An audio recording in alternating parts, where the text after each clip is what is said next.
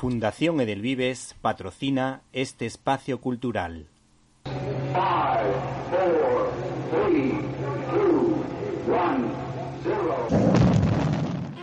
Estás escuchando Directo a las Estrellas. Víctor Alvarado.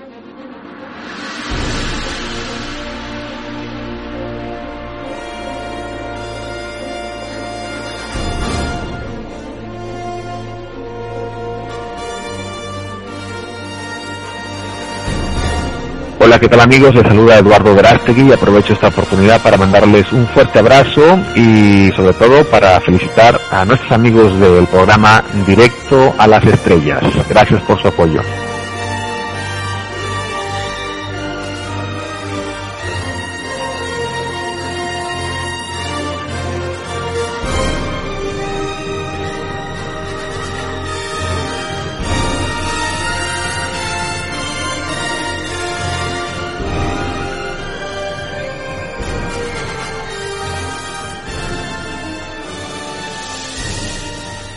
Feliz 2022 en el que nos imaginamos a tres patitos alrededor de un lago haciéndonos pasar un año mejor que el anterior. Esta semana abrimos el programa recomendando una serie de televisión como Las Chicas de Oro, una serie de los años 80 fabulosa. ¿Y por qué decimos esto? Pues porque ha fallecido Betty White, una querida actriz que formaba parte precisamente de ese cuarteto de oro, de ese eh, póker de ases que nos hizo reír a todos en los años 80. Además, el personaje de Rose Nyland, al ser inocente y cariñoso, pues nos recordaba precisamente a nuestra abuela, con lo que siempre que veíamos la serie disfrutábamos un montón porque eh, mi abuela era una persona eh, inocente, una persona cariñosa, pero también muy inteligente a la vez y tenía algo del personaje de Betty White. Pero hay que decir que esta mujer no solo fue famosa por eso, sino que participó en películas tan importantes como Tempestad sobre Washington de un grandísimo director como Otto Preminger. También tuvo papeles muy importantes en la serie Vacaciones en el mar. Por otra parte, eh, esta mujer eh, después de mm, varios matrimonios, pues se casó con el presentador Allen Luden, que fue el presentador de una especie de pasapalabra que se llamaba Password, en la que participó esta mujer como actriz invitada, como celebridad invitada en varias ocasiones. Además, es una mujer que tenía ciertos niveles importantes de cultura porque eh, es la autora de varios libros, uno sobre su carrera cinematográfica y, y otros varios relacionados por su pasión por los animales precisamente.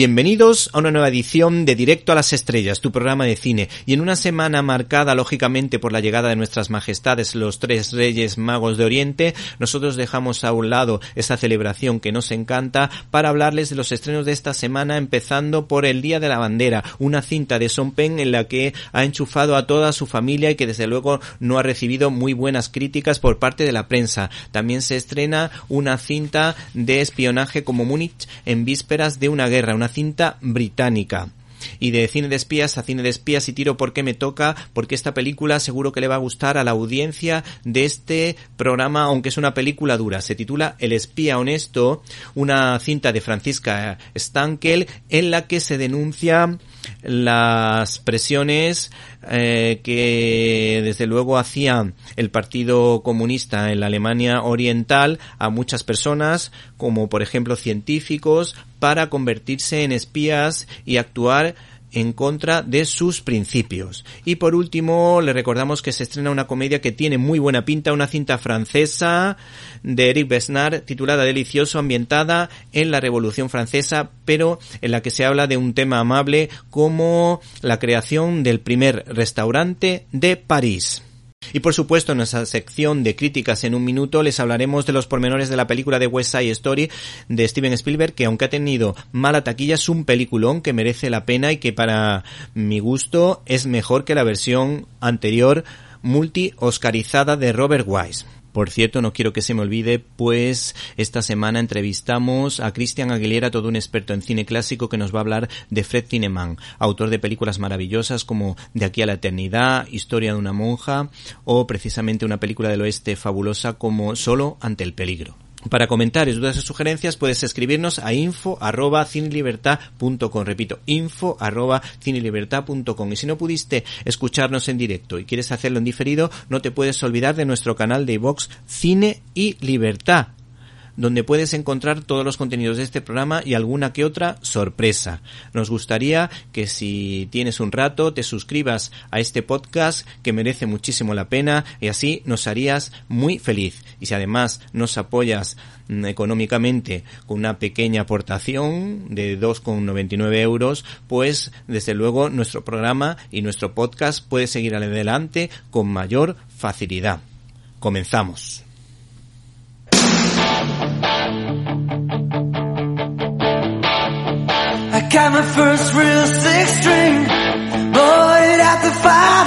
La cartelera.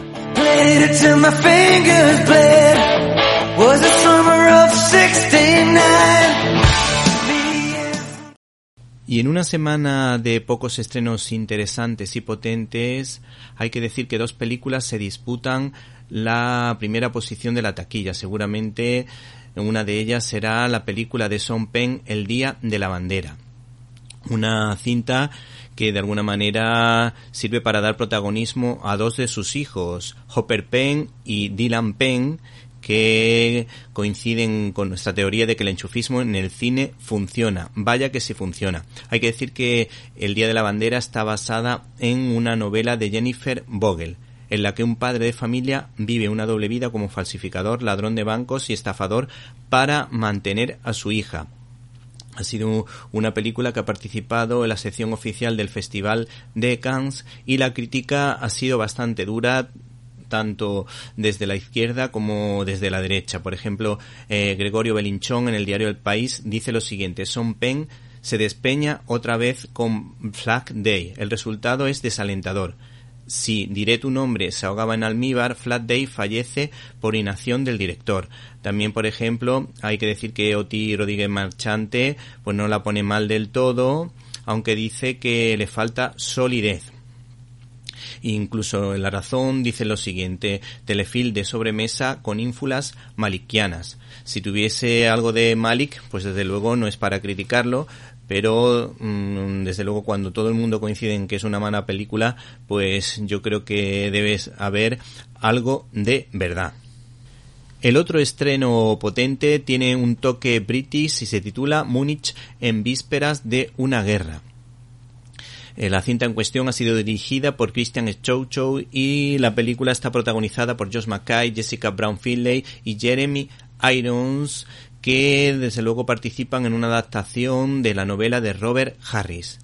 Y a esta película la podíamos titular como Esto me suena. Esta potentilla película, por decirlo de alguna manera, que desde luego no parece demasiado interesante, cuenta lo siguiente. En la tensa conferencia de Múnich de 1938, dos antiguos amigos al servicio de gobiernos enfrentados se convierten en espías para intentar sacar a luz un secreto nazi. Estás escuchando Directo a las Estrellas. Víctor Alvarado. Y en estas fechas tan entrañables no podía faltar una película relacionada con la comida como Delicioso, una cinta de Eric Besnard recordado por una película con un título muy peculiar, Pastel de pera con lavanda que cuenta la historia del primer restaurante abierto en París, con lo que podemos conocer cómo se comía en el siglo XVIII. Pues, además, la película en cuestión ha contado con Terry Charrier, que es un chef de prestigio que desde luego hace una aportación interesante a la película porque está bien documentado. Es una persona que conoce precisamente eh, muchos detalles de la cocina de esa época. Tenemos las declaraciones de Eric Besnard en una cinta protagonizada por Gregory Gadebois y Isabel Carré. Y dice lo siguiente el citado cineasta, en declaraciones a fotogramas. Existían los mesones y posadas, pero la idea de un restaurante donde los nobles y burgueses pudieran comer de una manera más cercana a la corte pero sin ceremoniosidades era realmente una idea novedosa. Eh, ¿Qué más podemos contar de esta historia? Pues este señor dice lo siguiente. El contraste entre las opíparas comidas que se preparan en el restaurante, analiza el director, y una Francia azotada por la pobreza y la hambruna, es en el fin el elemento que despertará la dormida conciencia social de Pierre Masseron, que desde luego estaba dispuesto a hacer cualquier cosa para poder ayudar a los demás. ¿Y qué es lo que ha dicho la crítica de esta película? Pues hemos encontrado una crítica interesante en la página web de Cine 21 en la que destaca lo siguiente. Algo de esa apuesta por la autenticidad vivirá el mismo protagonista Pierre, hombre tosco, humillado y rendido ante el poder de las clases altas, pero que encontrará el modo de reivindicarse gracias a los consejos, los cuidados y la compañía de una aprendiz inesperada. El tono del relato concebido por Bernard es agradable, pastoril y bucólico en cierto modo donde se engrandece la vida sencilla del campo mm, este crítico de cine, el crítico de cine de esta película, eh, Pablo de Santiago destaca lo siguiente sobre la labor de la actriz. Isabel Carré. Se trata de una actriz que transmite como pocas cualidades como la delicadeza y la dulzura.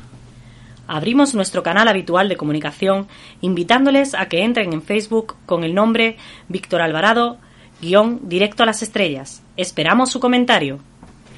Arroba Cine Libertad es nuestra cuenta de Twitter. Para escuchar tus agudos comentarios te esperamos en arroba cine libertad.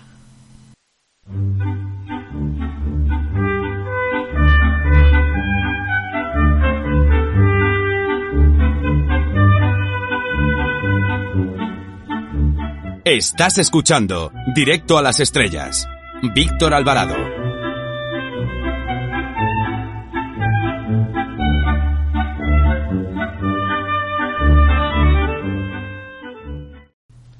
El cine alemán en los últimos años nos ha dado alguna que otra lección de historia y de saber hacer con películas tan interesantes como La vida de los otros, en la que se denunciaba la labor de la Stasi, que eran auténticos espías de los habitantes de la República Democrática de Alemania, que desde luego tiene tela que una república comunista se diga o pongan su nombre que es democrática. La verdad es que resulta bastante paradójico, sobre todo ahora que muchos habitantes de esa zona de Alemania han descubierto en documentos que fueron investigados. Muchos de ellos, muchos de sus padres fueron investigados por este servicio secreto y hay miles de documentos a los que se puede acceder y ver qué eh, hacían con los ciudadanos cómo los trataban y las conversaciones que captaban pues ponían micrófonos en las paredes de sus casas. El caso es que llega otra película potente que de alguna manera denuncia precisamente la labor de la Stasi. La cinta ha sido escrita y dirigida por Franziska Stankel, que narra el ascenso y la caída de Franz Walter, que hay que decir que fue un científico que se vio obligado a trabajar para la Stasi, que era el servicio de inteligencia de la República Democrática de Alemania. Eh, en esta ocasión hay que decir que esta mujer pues se basó precisamente en un científico, Werner Teske, que fue acusado de espionaje, que fue precisamente el último hombre ejecutado en Alemania Oriental, concretamente en 1981.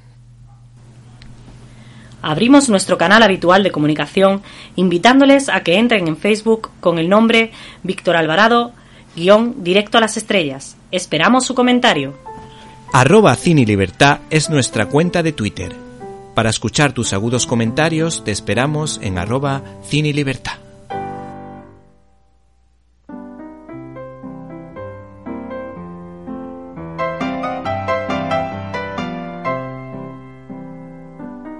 Críticas en un minuto.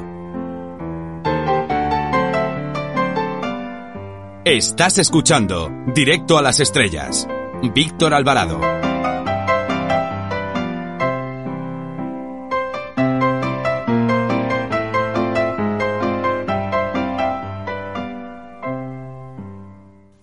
Fundación Edelvives patrocina este espacio cultural. Peluches, Jesucito de mi vida. los juguetes que tocan el corazón. El regalo que no se esperan, pero que nunca olvidarán. Nos puedes encontrar en www.jesucito.es. Hola amigos y oyentes, oyentes y amigos de Directo a las Estrellas. En esta ocasión desde el canal de iVox Cine y Libertad, por cierto se aceptan donaciones y suscripciones, que la verdad es que vienen muy bien, te recomendamos West Side Story. Steven Spielberg siempre será uno de los directores más queridos y recordados de la historia, a pesar del fracaso que ha supuesto la versión de West Side Story en un año pésimo para los musicales tras el fracaso de En un barrio de Nueva York y querido Iwan Hansen. Este género solo ha sido salvado, como cabía esperar, por encanto, por el efecto Disney, Navidad y niños. Yo parto de la base de que me gusta muchísimo la obra de Romeo y Julieta de William Shakespeare, la cual he leído y disfrutado, y por otra parte la versión cinematográfica de C. También tengo que decir que me parece maravillosa la banda sonora original de Leonard Bernstein, pero tengo que decir que no me apasiona demasiado la versión de Robert Wise. Y sí, sí, sí, la versión de Steven Spielberg. Y tengo que decir también que Steven Spielberg de alguna manera se ha estrellado en esta ocasión porque creo que el Rey Midas del cine, creador de Encuentros en la tercera fase, Tiburón, Indiana Jones o El puente de los espías, se ha metido en un berenjenal ya que ha tenido que enfrentarse a una obra maestra del género que es considerada película de culto. No obstante, la versión de Spielberg me resulta más que agradable de ver y sin tener la fuerza de la otra, al haberla suavizado, tengo que decir que a mí desde luego me cautiva muchísimo más. Por otra parte, pienso que los musicales más queridos en España son los que ofrecen una versión mm, de las canciones al castellano, como ocurría con Mary Poppins, Sonrisas y Lágrimas, o My Fair Lady y creo que las distribuidoras se equivocan al no seguir haciéndolo porque de ese modo muchas más personas irían a ver este tipo de musicales creándose la magia que con buen criterio se hace con las cintas de Disney o Pixar. Creo que engancharían mucho más al espectador. Desde luego hay que ofrecer la versión en inglés, que desde luego es maravillosa, pero creo que también sería una buena opción seguir ofreciendo la versión en castellano. A mí el trabajo de los actores Ansel, Engor y Rachel Zegler me parece muy bueno y hay química entre ellos. Funcionan realmente bien en la pantalla. Como dato curioso, Steven Spielberg hizo un potente casting y descubrió a esta actriz y a otros muchos actores que forman parte de esta producción. La actriz en cuestión, Rachel Zegler, para prepararse el personaje, recurrió a la película de El mago de Oz y para interpretar a María pues se fijó claramente los gestos y miradas de Judy Garland en el citado musical. Y eso es lo que le pedía Spielberg, que mm, captase todos los gestos y miradas de la citada actriz para que luego en el papel de María esta actriz diese el pego que desde luego lo hace realmente bien como personaje latino. Como dato curioso, en esta película aparece la actriz Rita Moreno, que triunfara en la primera versión, siendo una de las pocas actrices en ganar los cuatro grandes, Oscar, Emmy, Grammy y Tony. Y hay que decir que en esta categoría especial de los cuatro ases, pues fue la primera mujer latina en conseguirlo. El papel en esta segunda obra resulta entrañable y tiene mucho que decir el valor del perdón propuesto por esta anciana, que desde luego tiene un personaje importante y potente en este musical.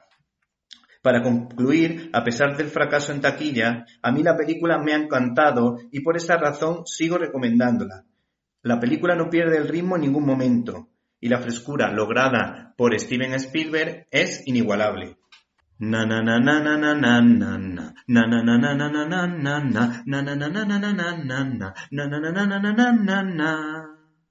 Las coreografías de América, de esa canción tan conocida, son inolvidables y están cargadas de dinamismo. Desde luego mejoran las del anterior musical. La escena de la cristalera del convento es marca de la casa 100% Steven Spielberg por esa significativa luz que habla del amor puro y de las promesas matrimoniales, en una película donde la fe tiene su importancia en el lado latino por el potente legado español dejado en un país tan cercano a los Estados Unidos, donde el valor del perdón tiene mucho que decir en esta historia. Y desde luego donde queda patente también la oración o el valor de la oración en una escena eh, pequeña y preciosa a la Virgen María. Y esa luz, de alguna manera, está enfrentada a las sombras que se producen por la lucha entre las dos bandas, los Shark, inmigrantes puertorriqueños, y los Jets, inmigrantes europeos, que de alguna manera presentan el lado oscuro de la historia. Por cierto, la canción de María, María, María, María y la del centro comercial son altamente recomendables. Gracias Steven por esta magnífica actualización que supera con creces a la anterior o al menos la mejora.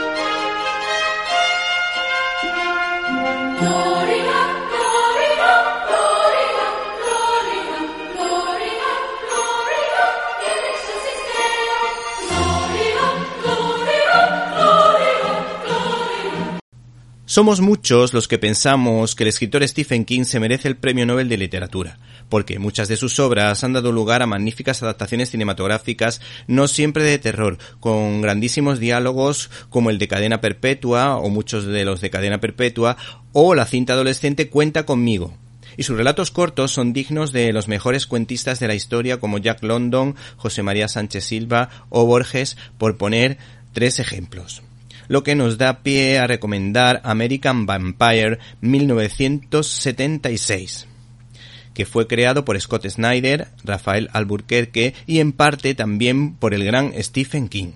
El caso es que el tándem formado por todo un experto en Batman como Scott Snyder y Rafael Alburquerque pues nos presentan American Vampire 1976 editado por ECC, que fue ganadora del Oscar de los cómics, de uno de los Oscars de los cómics, como es el premio Will Eisner. ¿Y qué más podemos decir de esta novela gráfica? Pues que tiene un aroma a la serie Buffy, Cazavampiros y a la película de Robert Rodríguez protagonizada por George Clooney y Quentin Tarantino que se titulaba Abierto al amanecer con muy buenos diálogos, siendo ese tipo de cómics de altísimo nivel que se leen con el mismo interés que cuando nos acercamos a los clásicos de la literatura. Por otra parte, este integral nos obsequiará con una serie de relatos cortos encargados a otros autores, pero con los mismos personajes. El tronco del gran Francesco Francavilla muestra el talento del dibujante y guionista. Del titulado Rana me quedaría con el personalísimo dibujo del puertorriqueño Ricardo López Ortiz que además hay que decir que este cómic es muy simpático. Del titulado Esposa me quedaría con el expresivo dibujo de la novia. Del sueño de Inglaterra me ha llamado la atención el flashback al pasado que está muy logrado. No obstante, para mí el mejor de todos es La suerte del diablo, tanto por el impresionante dibujo de Renato Guedes como del guion de Rafael Alburquerque, porque me pareció realmente inquietante y al que no le sobra ni le falta nada, mostrando estos autores gran dominio del arte secuencial.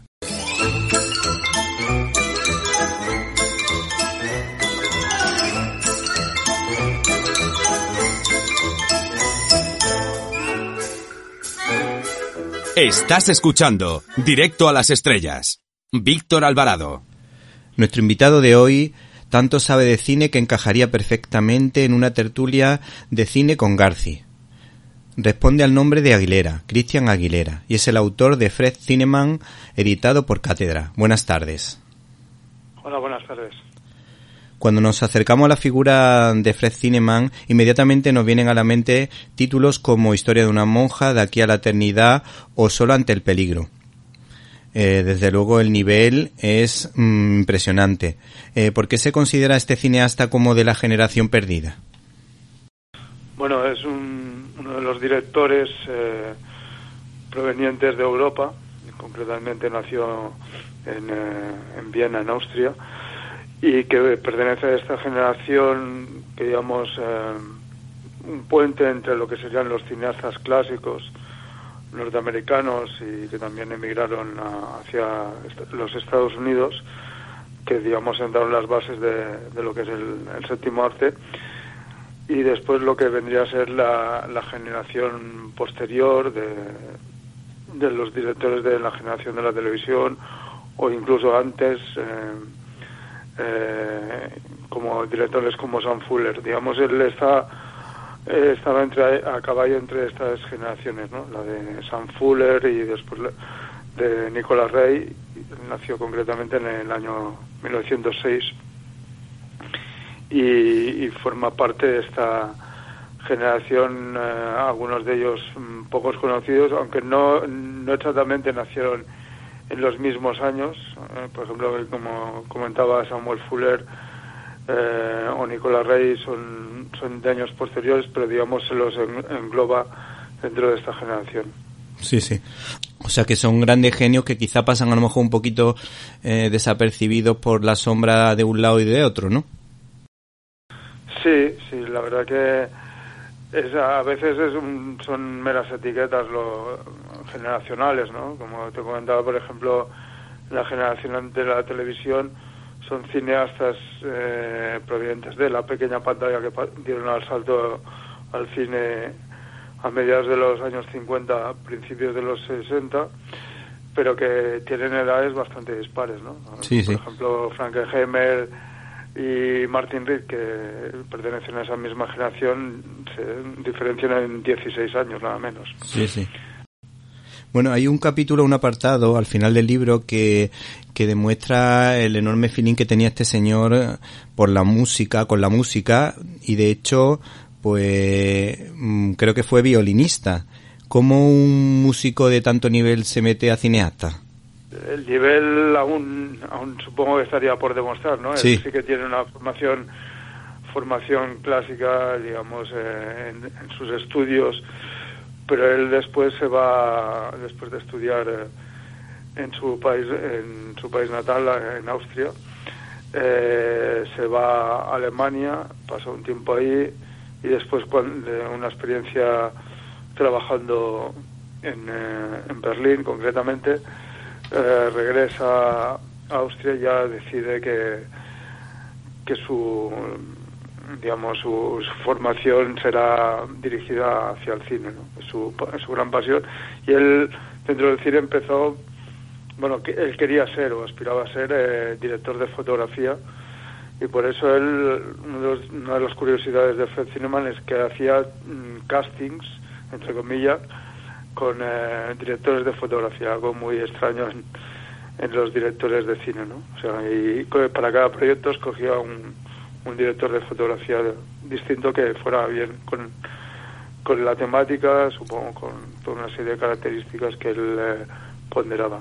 Sí, y, y él, eh, con respecto a la fotografía, hizo alguna aportación importante al cine, bueno, como el, caso, como ejemplo, como el caso de John Ford Orson Welles con relacionado con la profundidad de campo.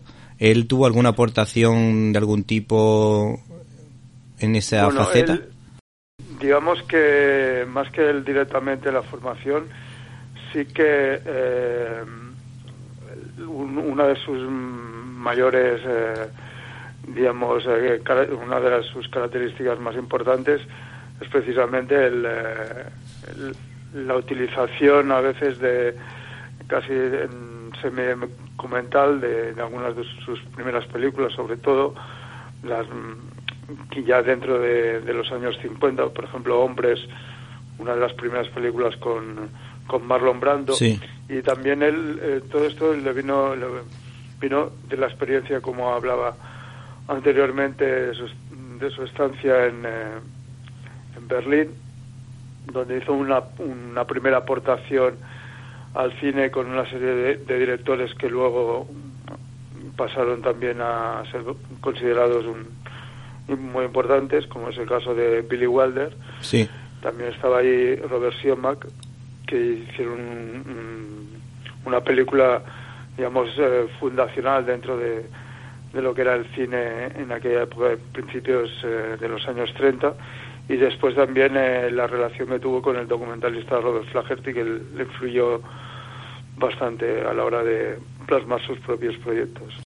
Ya que hemos estado hablando de música y otra cosa relacionada con la música, pero en sentido opuesto, y es el silencio, que me ha llamado la atención, que lo destaca eh, sobre todo en la última escena de Historia de una monja, porque dices que esos silencios están magníficamente contados y esos ruidos pequeños de cuando la persona pues está vistiendo, cierra una puerta, pero eh, en el libro cuenta que precisamente esa es una virtud que este señor logra en esa escena porque desde luego para mi gusto es la más impactante de la película, porque la película en sí es bastante bonita, agradable de ver, pero al final es impactante con la decisión que toma la mujer mm, con respecto a su vocación.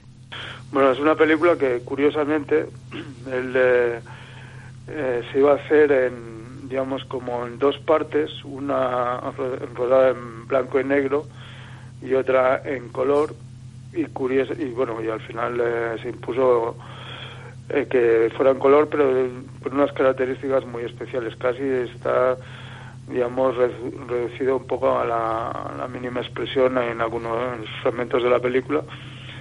Y la verdad que es esa escena que completamente que comentas sí que es bastante impactante, más teniendo en cuenta que es un final que un poco el espectador de aquella época podría estar, eh, digamos, alertado que con, con, la participación de una actriz en alza como era Audrey Hepburn, evidentemente no, no casaba con aquella aquella parte final, digamos, prácticamente espartana en cuanto utilización de, elementos de musicales y prácticamente se, vale, como has comentado, del, del, sol, del silencio para, para crear una, una atmósfera de, que deja al espectador un poco con, eh, con cierto aliento, un, un regusto, digamos, eh, agridulce, ¿no? En este sentido.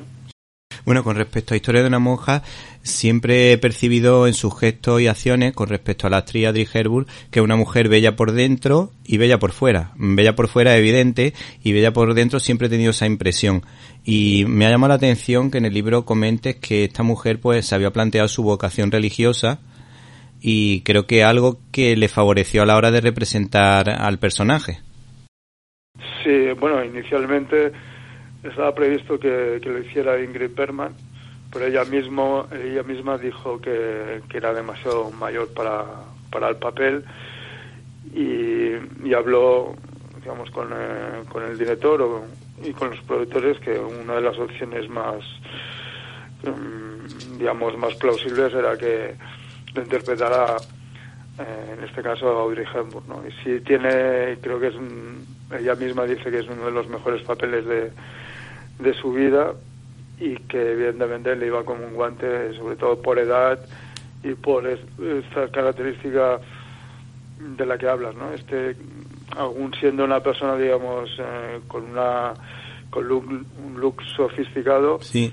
eh, podías eh, percibir que era una persona con un, con un espíritu, con una con una vida interior, digamos, ¿no? que se refleja ¿no? Eh, de alguna manera en, la película ¿no? y le da mucha credibilidad en, la interpretación de Audrey Hepburn. Bueno, en el libro mm, eh, aparece una, una declaración eh, que llama muchísimo la atención eh, que si te parece la leemos para que tú digas lo que quieras o simplemente para que el público lo sea, lo sepa. Eh, lo que deseo en este mundo es entregar mi vida a alguien o algo. Una entrega total, completa. Cuando era niña pensé en hacerme monja. Su concentración y dedicación me emocionaban. Algunos bailarines, músicos o artistas me producen el mismo sentimiento. Renunciar a todo para hacer algo bien y sin que nadie tenga que pagar por esa dedicación. Eh, son declaraciones de ella misma que llaman muchísimo la atención y que demuestran que la profundidad esa de la que estamos haciendo referencia. Sí, y además eh, estas declaraciones hay que anotar también que ella fue embajadora de, de UNICEF durante bastantes años, prácticamente cuando ella dejó el cine, no que lo abandonara, pero sí que cada vez eh, se van espaciando más sus trabajos, sobre todo en, ya en, entrada en la década de los 70, con aquella película como Robin y María, magnífica, y prácticamente hasta su muerte a principios de, los 90 estuvo muy activa con, como embajadora de, UNICEF y, digamos, es eh, consecuencia directa de ese vínculo, digamos, con, sus creencias eh, más interiores, ¿no? Sí, sí. Más profundas sobre, sobre su vida y, la vida de los demás. A, mí también me llama la atención que Berlanga dice que la descubrió en un en una orquesta en París o algo así y me llama mucho la atención que precisamente un español como él pues se diese cuenta ya del talento de esta mujer cuando todavía esta mujer pues era simplemente una cantante. Bueno, ya debutó bastante joven en el, en el cine, tenía veintipocos años y después se dio a conocer sobre todo en, eh, vacaciones en Roma. Sí, sí, efectivamente, sí. sí.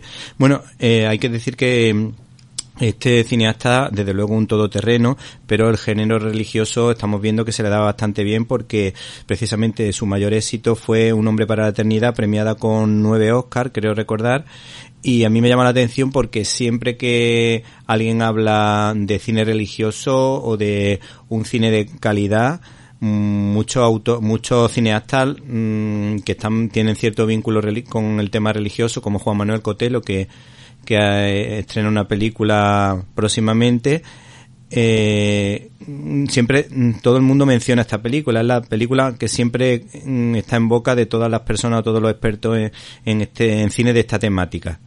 ¿Cuáles son las claves de esta producción? Bueno, yo creo que el acierto de escoger una una pieza teatral que, que realmente está está muy bien elaborada y muy bien plasmada en imágenes, sobre todo también eh, la elección de, de un cuerpo de, actores eh, para mí en un estado de gracia, como es el, en el caso de Paul Scofield, en el papel de Thomas Moro, y también acompañado de, de por ejemplo, Orson Welles, eh, Robert Shaw, después también Susana York, o sea que realmente eh, esa conjunción de actores con mm, actores y actrices con un texto muy bien muy bien trabado y muy bien plasmado en imágenes eh, por, eh, por Fred Cineman lo hacen creo que es una pieza única dentro incluso dentro del cine de los de los años 60 no luego ya vendrían otras producciones a, a un poco del éxito de un hombre para la eternidad, ¿no? como las películas de Ana de los Mil Días y, y, muchas, y muchas más que, que en la década siguiente. ¿no? Pero en los años 60 ese tipo de producciones eh, mm, con ese nivel de calidad y con, eh, con esa fuerza y, poder eh, de trasladar en imágenes ese mundo de la recreación de la obra teatral eh, es realmente prodigiosa y única. Hoy día sí. se sigue hablando de, un hombre para la eternidad con alabanzas y prácticamente no he escuchado, no he leído ninguna mala crítica sobre la, película. Bueno, lo que tú comentas, la actriz desde luego está fabulosa. Robert Shaw a mí me parece impresionante en esa película, a mí me gusta muchísimo. Eh, Y a mí me llama la atención, pues precisamente, pues la historia también de, de Santo Tomás Moro, que una persona aparentemente valiente, con coherencia, eh, determinado a enfrentarse al todopoderoso Enrique VIII, que en realidad quería una nulidad eclesiástica por puro capricho y también por puro interés. Y claro, como eh, la coherencia de este señor vio que eso no podía concederlo de esa manera y, y ocupando un cargo importante eh, en, ese, en esos tiempos enfrentarse a un rey la verdad que tiene su mérito sí, sí, la verdad que es una, una película que habla desde muchos puntos de vista ¿no? desde un punto de vista sobre el humanismo que, que anidan los personajes en, concretamente de, de Tomás Moro las contradicciones también del mismo sí. y, su relación con Enrique, Enrique VIII, ¿no? que es eh, a través de unos diálogos, de, una, de una inteligencia de, y al mismo tiempo de una calidez y de, y de un, una, una reflexión sobre el humanismo que hoy, aún a día de hoy, sigue siendo muy vigente. Sí, bueno, una persona que tuvo, mantuvo el sentido del humor hasta el último momento y hay alguna anécdota por ahí que lo cuenta, un hombre que curiosamente mm, como sus hijas no podían estudiar en OFO, pues se trajo a los profesores de OFO para que sus hijas pudiesen estudiar, que también es algo mm, difícil de entender la mentalidad de esa época y desde luego en ese aspecto fue totalmente progresista y por decirlo de alguna manera. Eh, y luego a mí me llamó particularmente la atención en el papel de Orson Welles porque se transforma totalmente en la, en la, en la película y yo, porque tú lo has dicho en el libro, pero yo no me acordaba que Orson Welles estaba en la película. ¿Cómo fue la participación de este actor? ¿Fue complicada? ¿Fue bueno, sencillo? Normalmente con, con Orson Welles eh, en bastantes películas, ¿no? Fue complicada porque un personaje, digamos, que, que se imponía a los directores con los que trabajaba, ¿no? En el caso, por ejemplo, de, de la película del tercer hombre de Carlos Reed, mm, hubo, digamos, aunque hubo una buena relación, una buena sintonía, eh, bueno, se concede algunas de las eh, escenas a, equivocadamente a Orson Welles en detrimento de, del director eh, Carol Reed, pero también tuvo problemas, eh, esto sigue con Martin Reed, al que citaba anteriormente en, eh, en, una, película que se llamaba El largo cálido en verano. Sí. Y bueno, bastante. Por, por tanto, eh, Fred Simmons de algún modo sí que lo pudo llegar a controlar pero aún así es un eh, era un, director actor con un, eh, un genio con una con quizá con una, cierta prepotencia sí. un, ser digamos eh, superdotado ¿no? a nivel de inteligencia y que de alguna manera él quería corregir algunas escenas en el mismo set de rodaje a los directores y esto, digamos, para ellos era una humillación. No pasó en el caso de, de Un hombre para la eternidad, pero seguramente Fred Zinnemann no lo situaría entre los actores preferidos con los que trabajó. Más bien me se inclinaría por, por gente como Deborah Kerr en Tres Vías Errantes o, Robert Shaw o Paul Scofield en Un hombre para la eternidad. desde luego Orson Welles eh, bajo mi punto de vista, a lo mejor un punto de vista particular, es verdad que tiene buenas películas, que la fotografía de Orson Welles es espectacular, que, que los avances que él consiguió son tremendos, pero yo, en mi modesta opinión, a mí me gusta más como actor que como director. Porque yo, yo para mí es un actor que llena la pantalla y siempre te capta la atención de, del espectador. Bueno, a veces eh, como él, él era el director y actor en, en algunas en, la plana mayor de sus películas que llegó a dirigir, no demasiadas, que parece que hubiera dirigido más películas de las que realmente Sí, 10 o así, 10 o 12, quiero recordar, no son muchas. Sí, y además bastantes proyectos frustrados eh, o a medio acabar que, digamos, restaron un poco eh, potencial a, a la filmografía, aunque evidentemente su contribución ya solo por eh, una película como Ciudadano Kane ya pasaría la historia. ¿no? Sí, sí, eso por supuesto. Bueno, la, la trilogía de la posguerra me ha llamado la atención porque son parecen como películas de un de cierto corte social. De hecho, al final de también en uno de los capítulos habla de neorealismo y me ha llamado la atención que tuvo que lidiar con un Montgomery Cliff que estaba empezando a hacer sus primeros pinitos en el cine tras haber triunfado en el mundo del teatro. Sí, bueno, eh, otra de sus eh, películas míticas, la de de aquí para la eternidad, en la cual eh, ya llevaba creo que tres o cuatro años ya en el mundo del cine y era un actor mm, bastante particular en cuanto a veces su timidez, su forma de ser un poco introspectiva, que eso se ve en un personaje como el de Freud en Freud Pasión Secreta, pues eh, lo hacían un, actor con una cierta complejidad ¿no? a la hora de, enfrentarse a la cámara, aunque evidentemente los resultados si no sabes un poco la intrahistoria de cada una de sus películas, los resultados, digamos, eh, son espectaculares en, líneas generales y no menos en, una película como de aquella eternidad que también había un, elenco realmente espectacular, ¿no? Con bueno, el, Lancaster, sí. Deborah Kerr, Ernest Borjaen, o sea, que realmente es una película de las importantes en la filmografía de, de Fred Y además yo creo que icónicamente lo que es la típica historia de triángulo amoroso es quizás la que todo el mundo recuerda. Seguramente hay otras míticas, pero la escena, por ejemplo, de la playa, eh, desde luego es de las más potentes que aparecen en la película. Sí, es una película que, que hoy en día la, la puedes revisar desde esa perspectiva, digamos, más de como mitómano, pero también hay un, un trasfondo sobre lo que lo que es la, la guerra, ¿no? Lo, que después, eh, digamos, la película acaba justo cuando empieza el eh, Pearl Harbor, ¿no? Con todo, o sea, cuando ya entra ya los Estados Unidos eh, con el bombardeo de Pearl Harbor en, en la Segunda Guerra Mundial, ¿no? De, de pleno.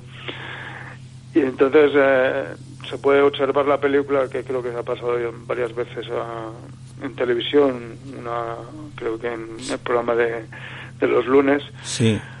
Y bueno, está toda la esencia del cine clásico de aquel periodo, con la, la mítica incorporada en la escena que citas, pero también hay, hay otras no menos importantes a nivel de, repercusión en el espectador, eh, como escenas que podríamos contemplar eh, como inmortales. En, particular me refiero a, al personaje que interpreta Montgomery Cliff y, su relación con Bar Lancaster, ¿no? que también ahí, digamos, saltarían chispas en, lo que fue el rodaje. Y bueno, que desde un, punto de vista de la historia contada eh, de la a partir de la, novela de James Jones es, eh, es muy rica en, eh, en, elementos sobre todo lo que es el, mundo castrense, eh, esas relaciones entre personajes, digamos, que, que, actúan desde distintos puntos de vista, las relaciones con los con los lugareños en Hawái, o sea que hay toda una serie de elementos que, que la llevan a ser una película también única, incluso dentro del género que podríamos llamar bélico. Bueno, la, la, escena de la corneta se te pone los vellos de punta.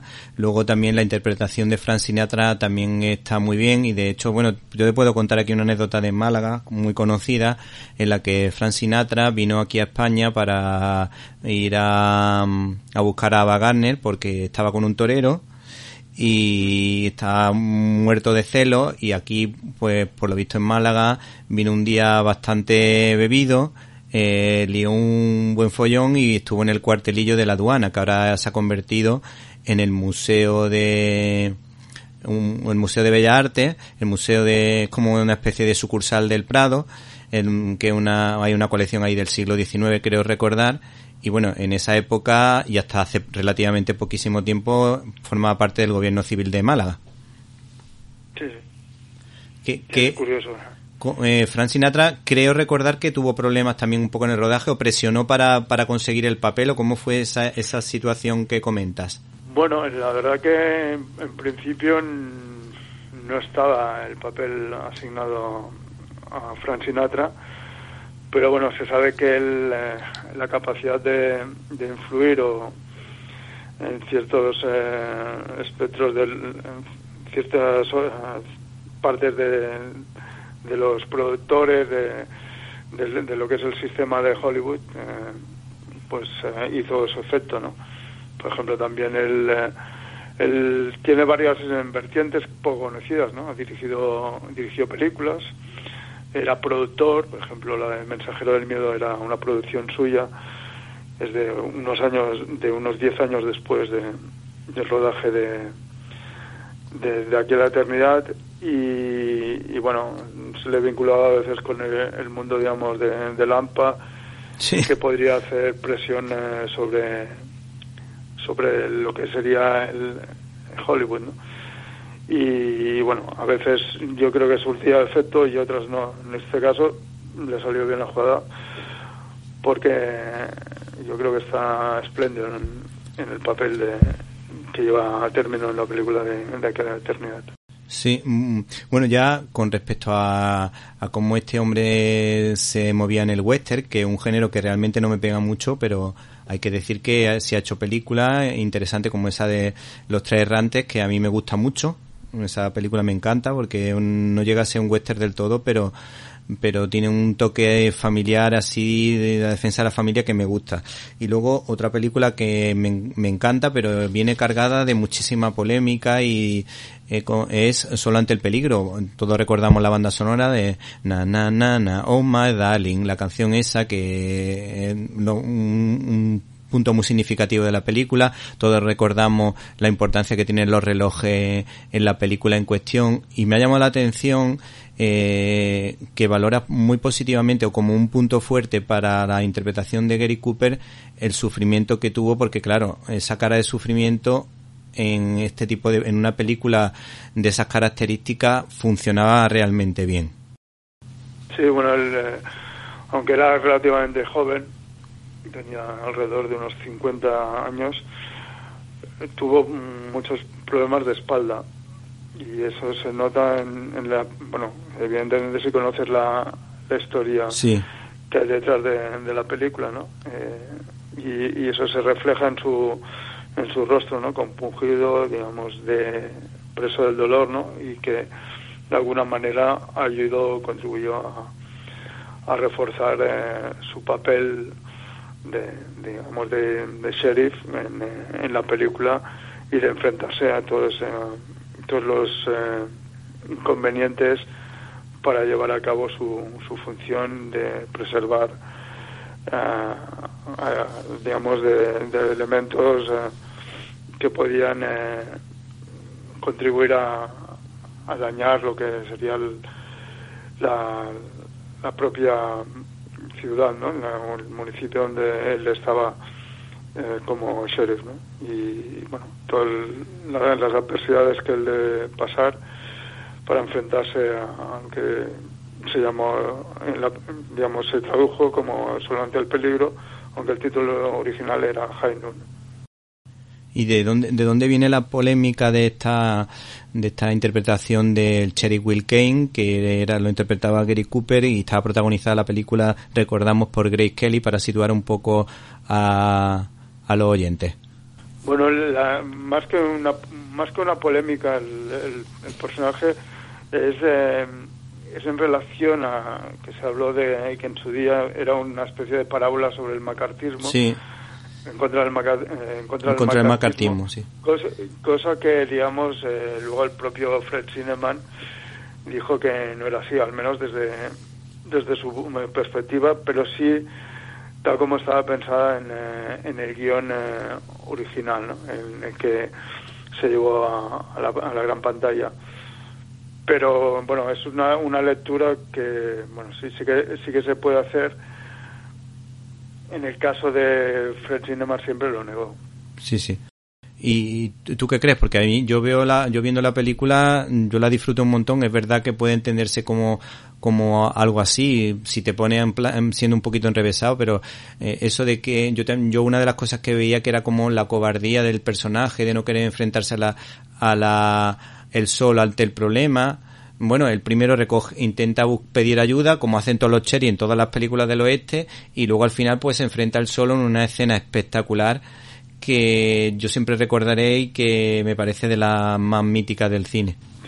Bueno, yo creo que al margen de estas interpretaciones que cada uno lo puede hacer eh, desde su punto de vista, eh, creo que una de las cuestiones más importantes de la película es que que prácticamente nunca se había dado en el, en el cine, al menos que, que recuerde o que haya podido cotejar con documentación que la película se rueda, bueno, digamos, la película dura 82 minutos, es el tiempo real de lo que dura, 82, 84 minutos, tiempo real de lo que dura en, eh, la historia, ¿no? Y esto, bueno, que, se va reforzando a través de, de las escenas que, se ven los relojes y, más o menos va creando este este sentido del, tiempo, ¿no? del paso del tiempo y la importancia que, adquiere el, tiempo eh, vinculado a la historia.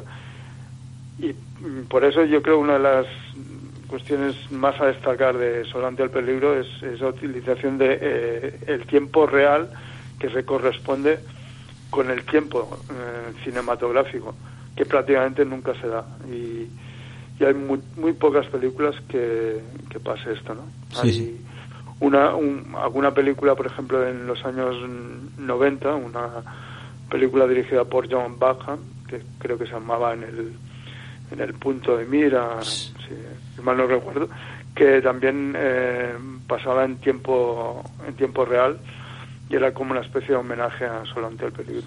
Ah, pues mira, ese, aporte es bastante interesante. Ya para finalizar, si te parece, eh, y nos puedes contar algún apunte de esa pequeña joya que descubriste, que, que en la que podemos encontrar una carta que escribió Fred Cineman a una mujer, o algo así. Sí, sí bueno, digamos, eh, esto ocurrió hace prácticamente dos años estuve en, con mi mujer en eh, una localidad, eh, creo que recordar que se llama Hyong Bay, y que está en la frontera entre Gales, país de Gales, y e Inglaterra. Y es una localidad donde es conocida por eh, sus librerías y o está en un municipio relativamente pequeño, un montón, creo que hay 10 o 12 librerías y bueno, es como una especie de turismo cultural que hicimos y en una de esas librerías, una de las más grandes que había, eh, encontré un, un libro de, de Fred Zinnemann, una autobiografía, y cuando bueno, estábamos comiendo por ahí en la misma localidad, eh, abrí ese libro, eh, que es en inglés, y había una carta eh, de, escrita a, Fred Zinnemann, de, Fred Zinnemann, una persona que se llama Lavinia y que no supe nunca mm, a quién, quién era en realidad, ¿no? Sí. Pero sí estaba hablando de eh, esa carta manuscrita y, digamos eso fue un, como una especie de señal que me indicó que, tendría que hacer un libro sobre Fred Zinnemann, que es el y bueno dos años después eh, Cátedra publicó el libro, que es el primero en lengua, en lengua española que, se ha hecho, que se ha editado sobre, sobre él. Y fue un poco esa señal que, que provino de, ese viaje por tierras eh, británicas. Pues desde luego. Porque él residió durante mucho tiempo en, eh, en Gran Bretaña, en la época ya cuando hizo Un hombre para la eternidad y bueno, esa, esa carta estaba timbrada, eh, sellada en, en Londres. Bueno, pues te agradecemos eh, esta última perla, esta guinda para el pastel de este fabuloso libro que yo recomiendo a mis oyentes porque Seré del Tirón está muy bien contado, con anécdotas, curiosidades y con detalles de la película que no todos somos capaces de captar. Nos ha encantado tu libro, mm, titulado Fred Cineman de Cátedra, y le damos las gracias a nuestro gran escritor, a este gran crítico de cine que se llama Cristian Aguilera. Bueno, llegó el momento de la despedida. Pero antes quiero agradecer el trabajo a todo el equipo de Directo a las Estrellas. Un abrazo para Antonio, Irene, Guadalupe, Jaime, Carlos y Javier, si los que hubiese sido imposible realizar este programa. Espero que usted, y usted, y también usted, o tal vez tú, hayas pasado un rato entretenido. Recibe un cordial saludo de Víctor Alvarado y hasta la semana que viene.